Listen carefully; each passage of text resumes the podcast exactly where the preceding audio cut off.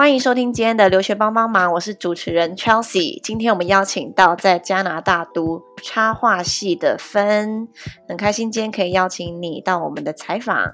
可以和我们简单的和大家自我介绍一下吗？Hello，大家好，我是芬，呃，我现在呃住在多伦多，加拿大，然后呢，我是读呃多伦多的 OCAD University 插画系。毕业现在已经毕业五年了，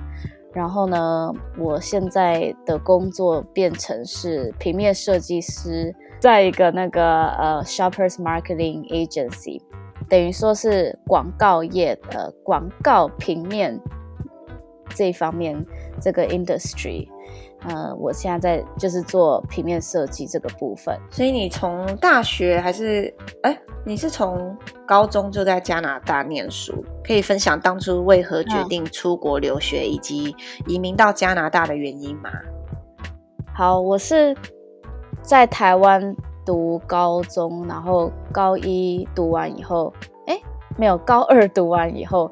然后就全家移民到加拿大。然后我爸爸他当初就觉得，哎，在考虑美国或加拿大。其实他们从小就已经想要移民，呃，北美很久了。但是后来选择加拿大，是因为他们呃移民的门门槛好像比较低。然后美国是好像你要抽签还是怎样。然后加拿大又是呃封。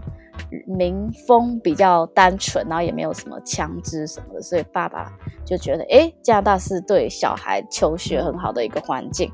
然后呢，当初我们在决定要多伦多或温哥华的时候，就觉得温哥华虽然就是很漂亮，气呃气候很好什么的，可是多多伦多是个国际大城市，所以就是比较多学校的选择，然后以后就业的机会也比较多这样子。然后我以前就想说，哎。以前常看一些什么美国电影，就会想象那些纽约啊、洛杉矶那种大城市，然后就觉得，哎，多伦多好像比较可以匹配，就是可以有那种美国梦的感觉，所以就觉得，哎，多伦多很适合我。在大学读的是 OCAD University，它是一间专门设计艺术的大学，可以分享当初为什么想申请这一间，以及申请面试的过程吗？其实那时候真的很好笑，因为我在这边读高三，其实是读国际学校，然后那个国际学校就是全部都是外国人进去，然后就是想要得一个学评的学校，所以它就是有点像是都是 ESL，就是呃国际学生啊，或者是要准备。变成公民的学生，所以，呃，我们就在呃准备大学的时候，其实大家都对大学很不了解。我就 Google 查一查，说，哎，多很多有名的艺术学校，然后就有几家出现。然后 OCAD 是全呃安大略省，就是多伦多的安大略省最大的一个全全部都是艺术跟设计的学校，然后听起来就很酷嘛。然后呢，它又是在市中心，呃，然后就是。呃，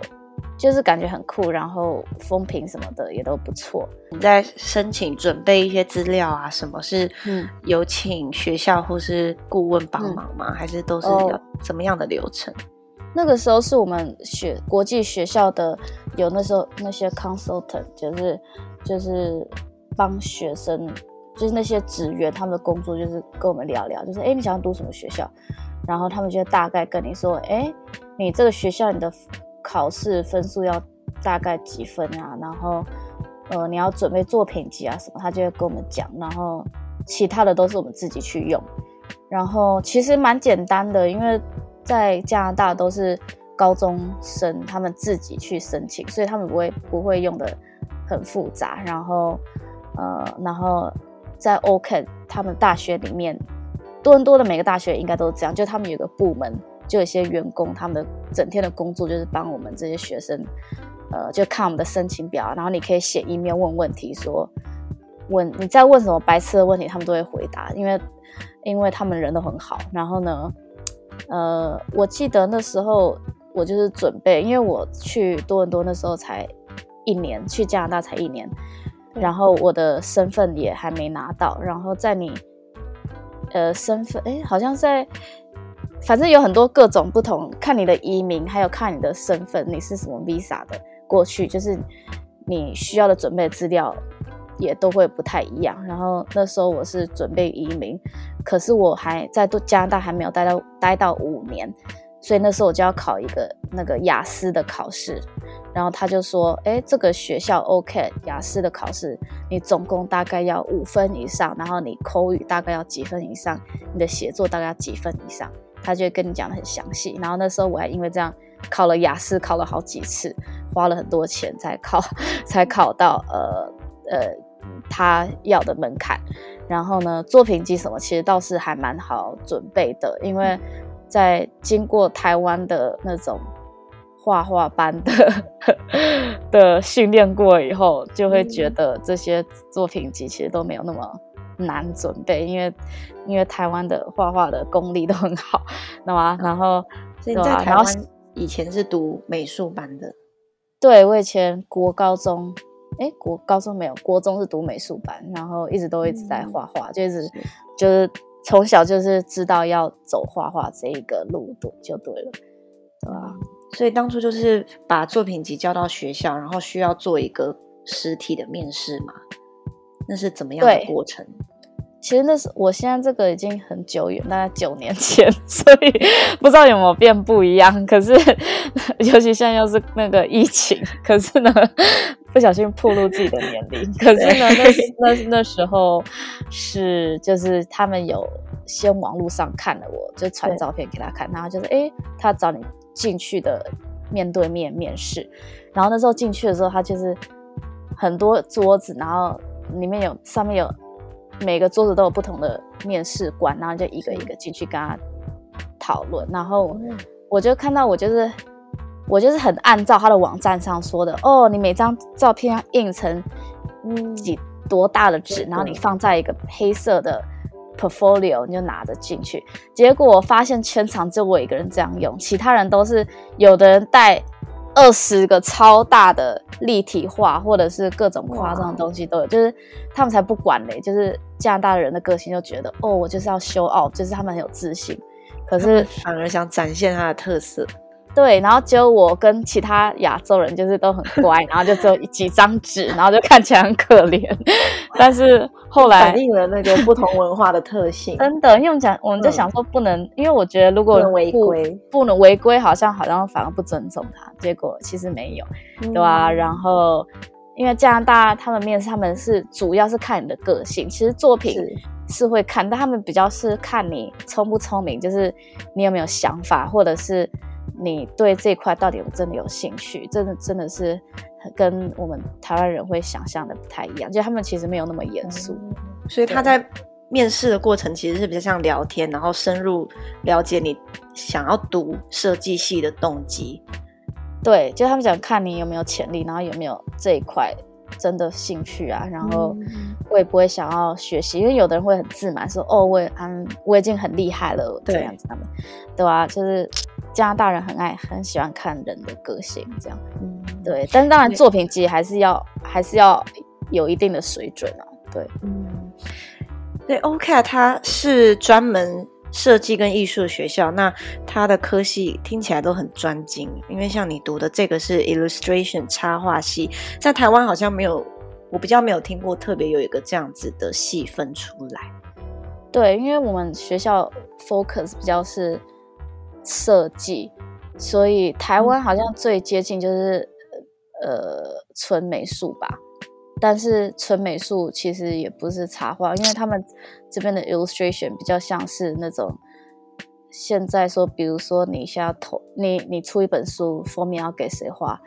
你的呃杂志的图要给谁画，然后什么的，就是这种东西，然后呃。就跟纯美术比较不一样，是因为你你需要一些设计的头脑，就想说，哎，是呃，客人想要怎样，你要把它诠释出来。但是其实其实跟纯美术纯美术还是非常像，就是对，就是你只要会画画，其实也是可以啦。OK，它主要的插画系你。实际的课程内容是在学一些什么？比如说上课内容，或是课程的编排有什么不一样的地方，或是你觉得印象深刻的？就是插画系，因为它其实像是纯美术跟设计结合在一起，所以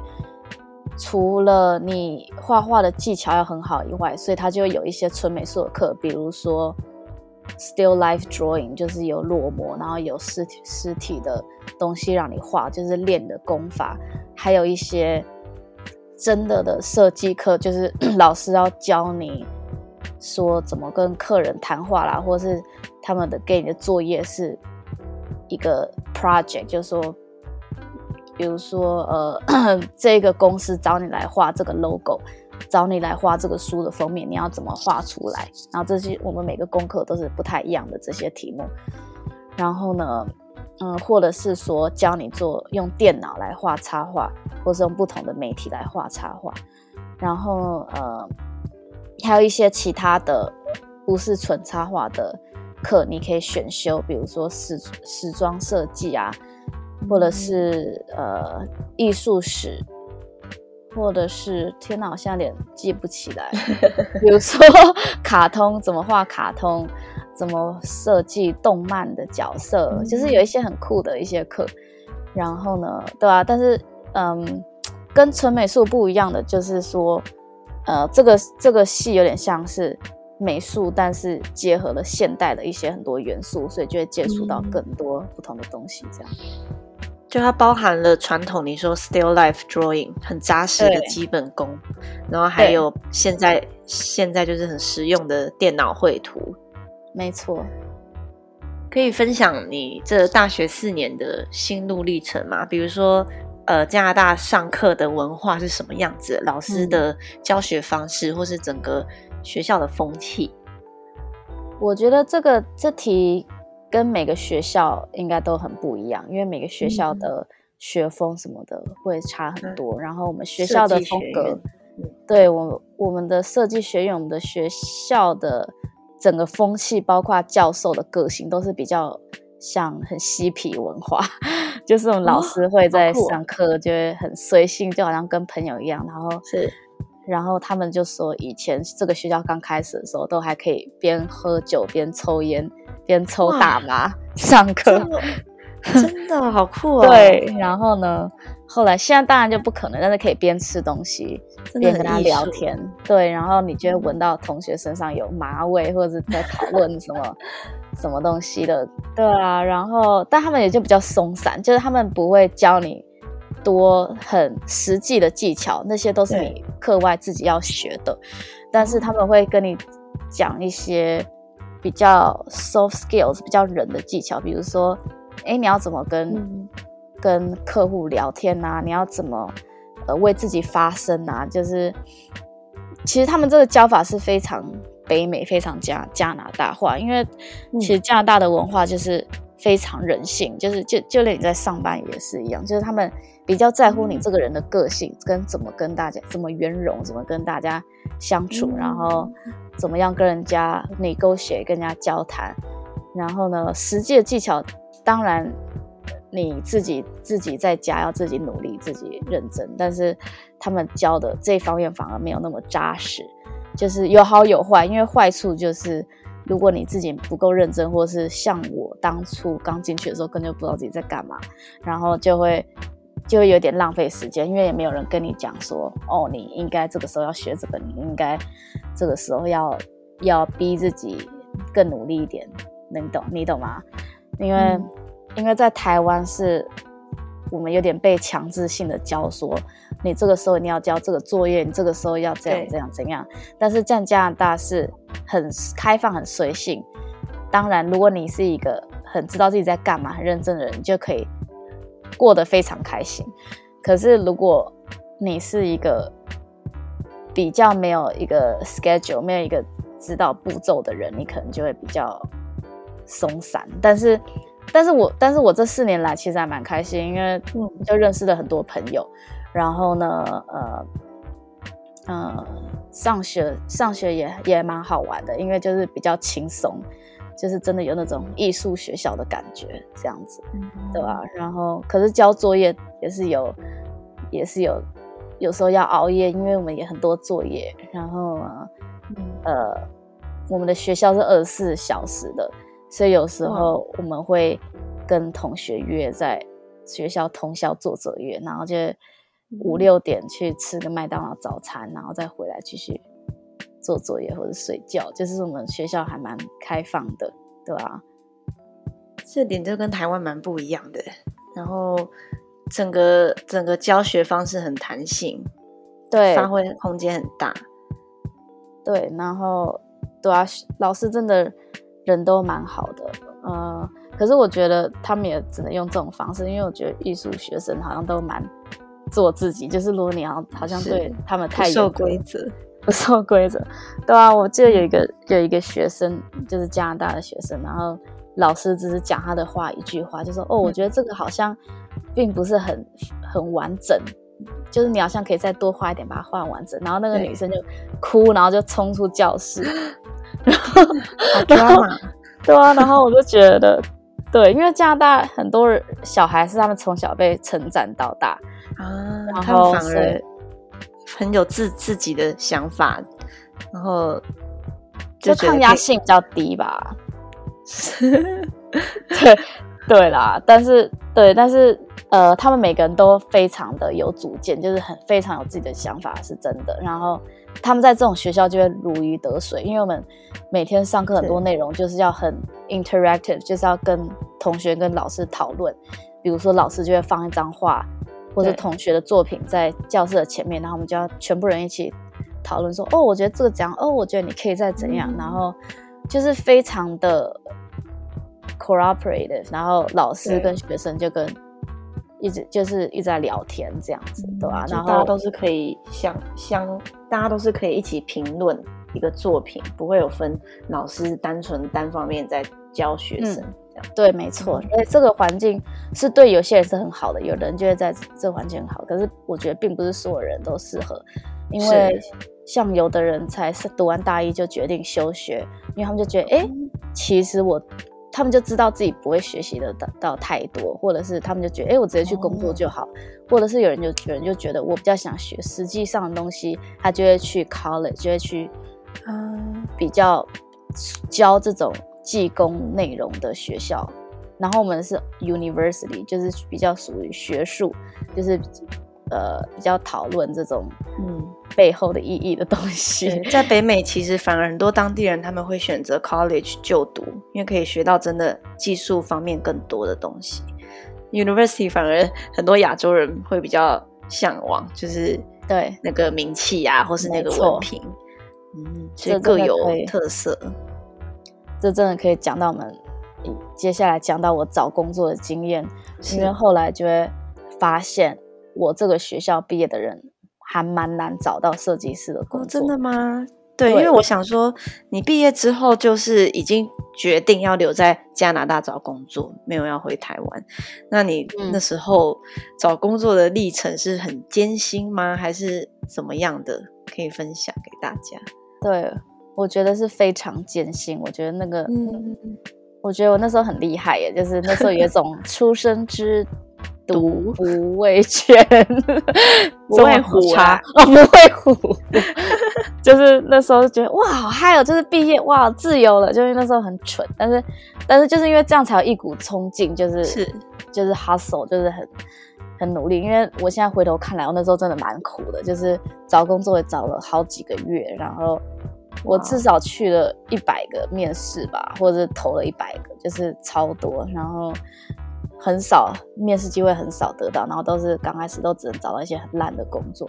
然后而且我毕业是插画，对，可是插画其实你没办法找到全职的插画工作，根本是基本是零，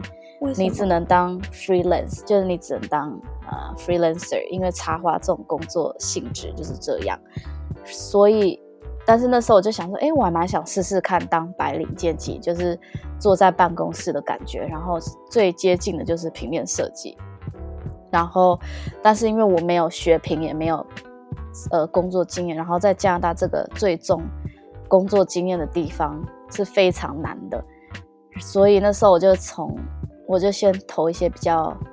不好的小公司，比较烂的公司做，就是没有人去的那种工作。然后呢，就开始去那些地方面试。就比如说，哦，在工厂里的，呃，当呃 administration，然后顺便帮人家做一点他们的一些广告啊那种东西，或者是在 food court 的餐厅的设计师，就比较听起来比较没那么创意，比较小那种，就是薪水又低，然后也比较没那么创意。但是我就从那些地方慢慢的爬上来，所以我就先投那些地方，然后我就找到第一个工作。可是那个也是经历了好几个月才找到的那个。然后呢，嗯，然后那个工作就是经验并不是很好，然后我就又跳到下一个工作，然后就这样子慢慢的爬，慢慢的爬，然后也做了各种不同类型的工作，然后呢，呃，就也训练自己的技能，然后有了经验以后就更越来越好，容易找到好的工作，然后就现在到我这个地步，其实我真的蛮骄傲的，因为我这个呃公司是蛮好的，又是在。那种精华多伦多的最市中心，嗯，然后呢，就连我以前 OCAD 的同学，就是读平面设计系哦，跟我不同系的，我是读插画系，读平面设计系的同学都还找不到我这么好的工作。那可以分享你，你说你之前有一些比较不好的工作经验，有没有一些一一一两个是怎么样的不好？可以分享。第一个工作就是那个是一个很有毒的工作环境，就是办公室只有四五个人嘛，嗯，然后那个 CEO 就是平常都不在办公室里，但是但是我的头上有一个 marketing manager，然后那个人就是啊，他好像很怕我会抢他的位置，因为那时候我刚进去的时候，那个 CEO 有点想要把我提到 marketing manager，然后他就很害怕，所以。以后如果我做什么特别好的东西，我做一些动画啦，或者是插画东西，然后他就不给我的老板看，就是就是明明就是那个东西，如果 PO 到我们的 Instagram 上或者是网站就会很棒，但他就是不给我老板看，然后那个东西就不见了，或者是如果有东西出错，他就说哦，全部都是分的错，因为其实工作做设计的人都知道，工作就是客户。给 marketing manager，然后 marketing manager 给我做，就是我是最后一环做的东西。然后做完东西再交还给 marketing manager，然后 marketing manager 再给客户。然后呢，但是如果有东西出差错的话，然后不管中间的差错是谁的错，然后他就说全部都是我的错，就对。所以我就有一天就突然被裁员，然后对啊？就是四点工作四到四点的时候就说分今天是你最后一天哦。然后那时候到现在，我都还有时候会做噩梦，就是梦到梦到我被裁员，然后他们就说：“分，我们有一个取代你的人来了，他现在就在这边，你现在赶快走。”对啊，他们的就是之前好像其实蛮常见的，然后也可以说最后一天就临时叫别人走，因为这个在台湾反而是有劳基法规定是要提前几天讲，对，但是在当地是可以当天。在多伦多是有政府规定，是三个月内的 probation 试用期内是可以这样子，然后试用期后就不行。可是其实，哎，其实我不太确定，但是但是其实大部分公司是不会这样。我那时候做了两三个月吧，对吧？不过也没差，因为我也没有没有那么喜欢那个工作，因为其实我，嗯，对啊，其实我觉得我刚开始。出职场的时候也是蛮懵懂，就是一个小屁孩，就是其实我要学到的东西也还很多，就是至少先有一些工作经验，对啊，其实有时候这种做工作就是跌跌撞撞，就是每换工作就是学一个经验，然后每次遇到不好的事情，下次就知道学会怎么面对。所以像我现在做到这个工作，我已经比较圆融，就是知道怎么跟人家打交打交道，也知道怎么样可以。呃，防备这种小人，就是比较会做这种事情。然后以前在台湾读高中或者上学是绝对不可能学到这种东西，因为都会被保护保护的好好的嘛。然后等你到这种很自由的环境，就到大学，然后自己上班以后，就会发现哇，其实要做学的东西很多，所以这些都是自己慢慢磨出来的。对啊所以，嗯，因为你是有移民的身份，所以当初在找工作或是继续留下来的时候是没有签证的问题。对，那时候我很幸运，因为我们是全家我爸是用什么技术移民吗，所以就是我们就已经有一个移民，然后移民的呃 resident 的这个身份，然后在加拿大好像待到五年还是八年，你就可以得到公民。然后公民就是 citizen，就跟真的加拿大人一样，所以我就是找工作就比较方便。因为在加拿大找工作，就比如说你去一个网站申请工作，他们就问说，Are you a resident of Canada？就是你是不是至少是移民这个身份？只要是至少是移民，他们就觉得哦，他不用担心 visa 的问题，你就比较比较好一点，对，会好很多的机会。对，那可以分享你最后。现在这家公司是一间广告公司嘛？当初嗯怎么面试上的，以及准备过程，然后到现在工作的职务内容。对我现在这个广告公司，它是做的比较像是 shoppers marketing，就是像是比如说你去大卖场或者商场买东西的时候，就会有海报说哦买一送一，或者是你在他们的网站上就有一些 flyer 传单啊，或者是。你会搜在 social media 上看到一些广告，我们就是做这种对 customer end 的广告。然后我当初面试，其实我这个工作没有面面试，哎，就是我运气，对啊？我运气超好，因为这是我这个 manager，他是我上一个公司我跟他工作过，然后他后来来这家公司以后，他们要找设计师，他就想说，哎，呃，他想找他合作过，他觉得比较信任的人，他就直接找我去，对吧？然后被是被之前的那家公司吗？对，就之前那个 manager 是本来在之前那个公司工作，后来他他离开了，去我现在这个公司。然后他就找我，对啊？所以等于说，之前虽然是不好的公司的这个工作经验，但是也因为这个公司让你有现在的这个工作。对，因为我上个工作公司也是设计公司，是比较小的。然后呢，虽然那个也是一个蛮有毒的环境，然后让我改变了很多。其实我真的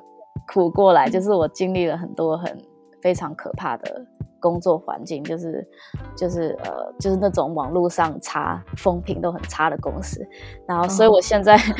我现在遇到这个算是好的公司，我就会觉得哇，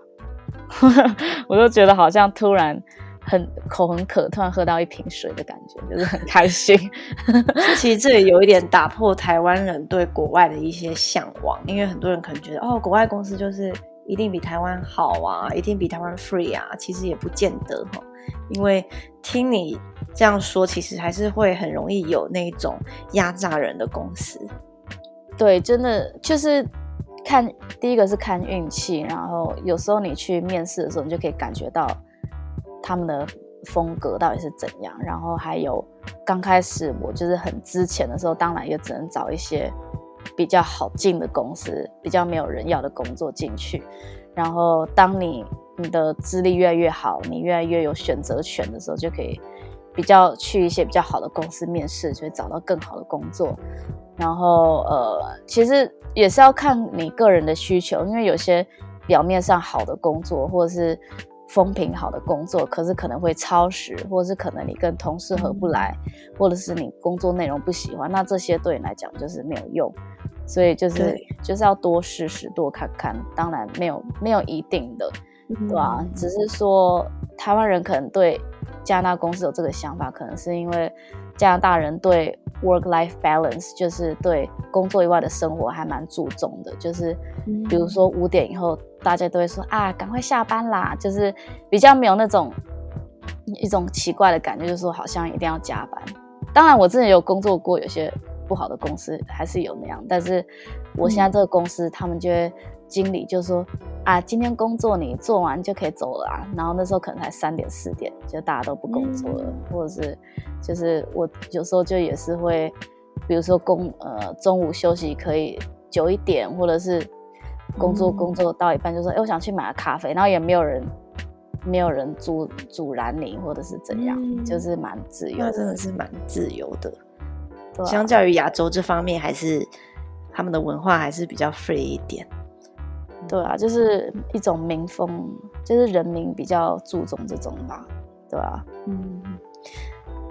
所以你从在加拿大已经有待了将近十年的时间吗？对啊，你觉得这个一路对，因为到很多人可能过几年就回台湾了，那你是一直都持续在那边发展，你觉得这对你的整个人生观或是之后的职涯发展有什么样的影响？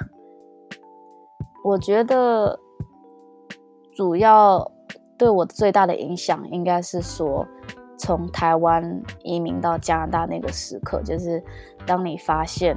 自己就在一个国外的环境，然后人生地不熟，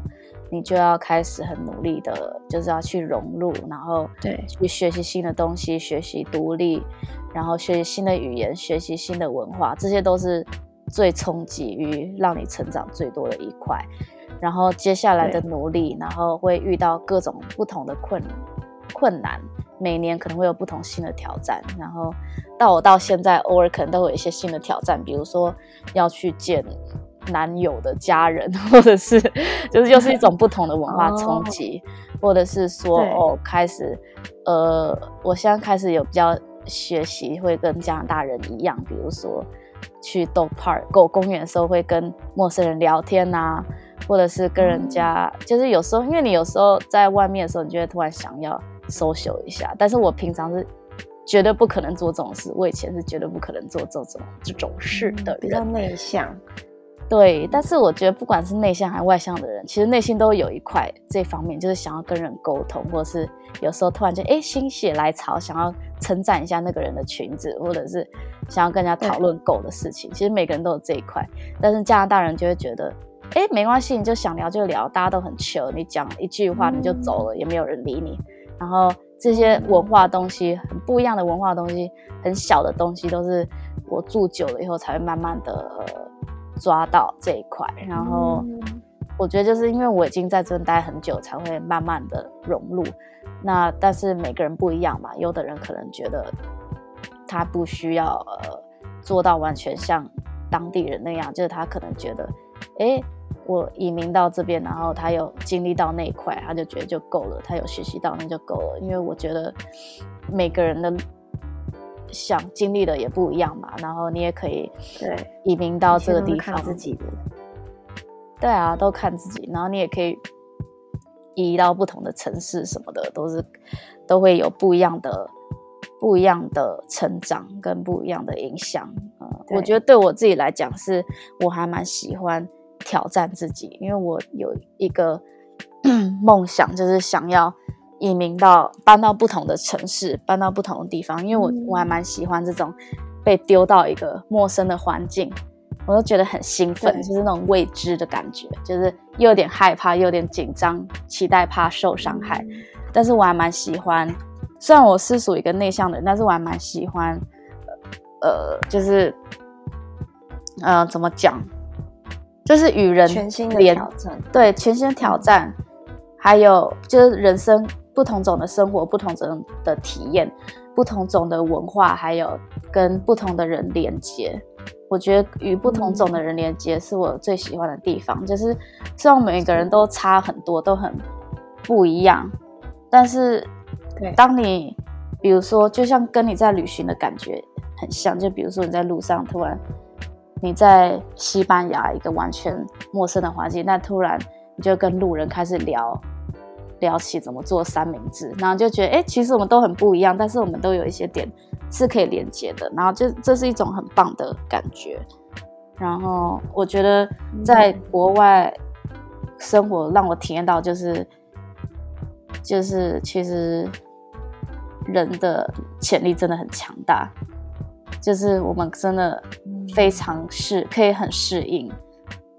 在各种不同环境，然后做各种不同的事，然后人都是很厉害的，然后又又我又觉得很惊讶，就是说，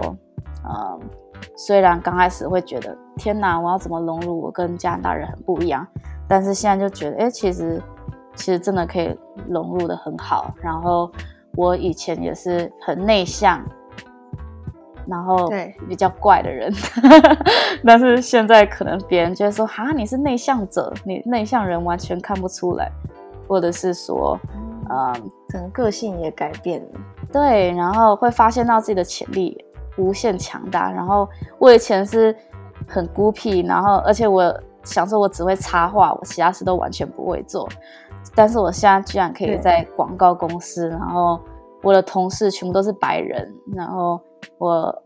就最近也开始就是跟客户，就是我会去参加跟客户面对面的开会，我自己都觉得，就是如果我现在回想，对，如果回想几年前，现在看到我现在的样子，我应该会觉得啊，怎么可能？你懂吗？嗯，然后我就这是一个很棒的，对。对，持续的在挑战自己，突破自己的舒适圈，对，慢慢的成长，这是一个非常非常棒的感觉。对，嗯，而且你现在也有开始在做自己的音频 podcast 的节目，也是在算是一个斜杠的工作。对啊，就是因为我平常的工作就是朝九晚五，就是做设计，但是平常有时候我也想做一些。比较不一样、挑战自我的事情，所以我有时候会做画、会画画啦。然后我最近有一个新的 podcast 叫做《Hustle in the City》奋斗奋斗城市，就是也是跟我们刚才讲到的很像，就是讲到说一个人在国外打拼啊，然后有一些。有一些会遇到生活上的一些不同的挫折，然后有一些好玩的事情，然后我都会在那个节目上分享，因为我觉得很棒，就是我很喜欢像我跟我背景很像的人，就是不管是从台湾还是从哪个国家来，但是选择自己一个人到国外打拼，然后呢去追寻自己自己的梦想或者挑战自己不熟悉的环境的事情，我觉得就是很厉害，然后有很多。很有趣的故事，其实，对啊，嗯，那大家可以去听分的 podcast，叫做《Hustle and the City》奋斗城市，也是在分享跟你一样的人，就是可能呃到海外工作，然后生活在那边的一些困难，对，工作都会在那边分享。对啊，我觉得，我觉得如果。大家就是对出国游学、留学或者是工作有兴趣，我觉得真的就是就是可以去做哎。因为我觉得觉得有时候有时候就是要呃跳脱你的舒适圈，然后就去做一些不一样的事情。因为我真的觉得不只是会很好玩以外，你真的会发现到看到自己不同的样貌，然后可能会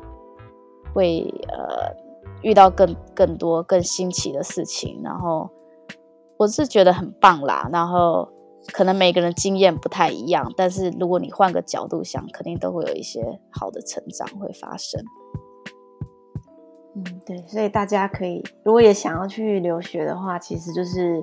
不用害怕，可以做就对了。对啊，真的。然后不管你你毕业以后你想要回国、回台湾，或是继续留在。